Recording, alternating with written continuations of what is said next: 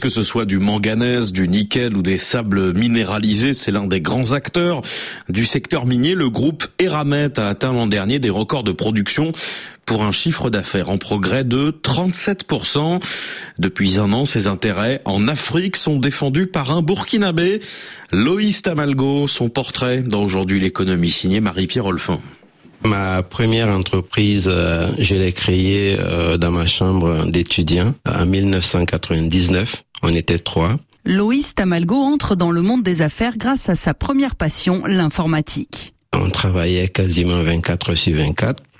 Et quand on était fatigué, chacun se mettait dans un coin et, dormait un peu. C'était passionnant. Et je me suis dit, euh, c'est ce que je sais faire, c'est ce que j'ai envie de faire.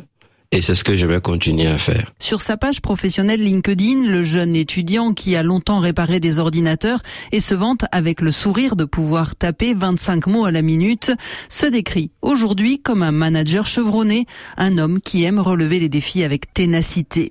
Son parcours n'a pourtant pas été linéaire. J'ai fait de brillantes études, j'ai pas du tout souffert à l'école, mais quand j'ai fini l'école, j'ai beaucoup échoué. J'ai échoué au concours de la diplomatie cinq fois, cinq années d'affilée. J'ai échoué à beaucoup de demandes d'emploi au point que je me demandais, bah, qui suis-je? Est-ce que j'ai de la valeur? Est-ce que, est-ce que? En plein questionnement, Loïs Tamalgo trouve une issue grâce à une offre de travail du groupe de téléphonie Huawei. Très vite, il gagne l'estime de la direction chinoise qui lui décerne plusieurs médailles.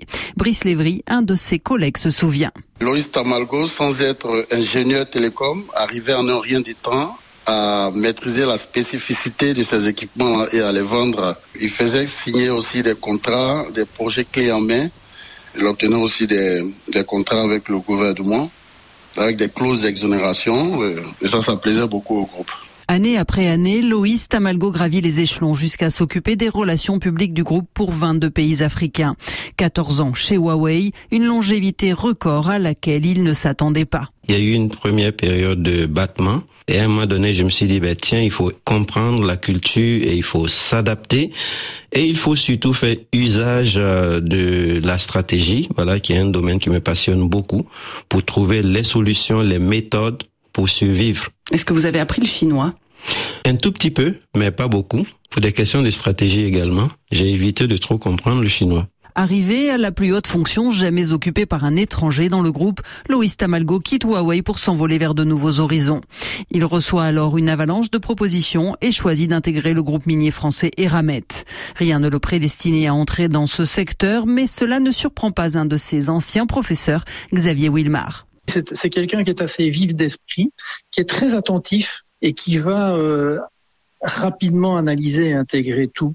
Moi, je dirais c'est un passionné de la réussite et euh, il aurait pu être brillant ailleurs. C'est un challenger, il veut réussir. J'ai jamais vu un bosseur pareil. Aujourd'hui délégué général des ramettes en Afrique, Loïs Tamalgo s'est fait une réputation d'homme discret mais efficace à Libreville, là où il est basé. On parle de lui comme l'artisan de la rétrocession d'une mine de terre rare à l'État gabonais dans le cadre du recentrage du groupe sur ses activités principales.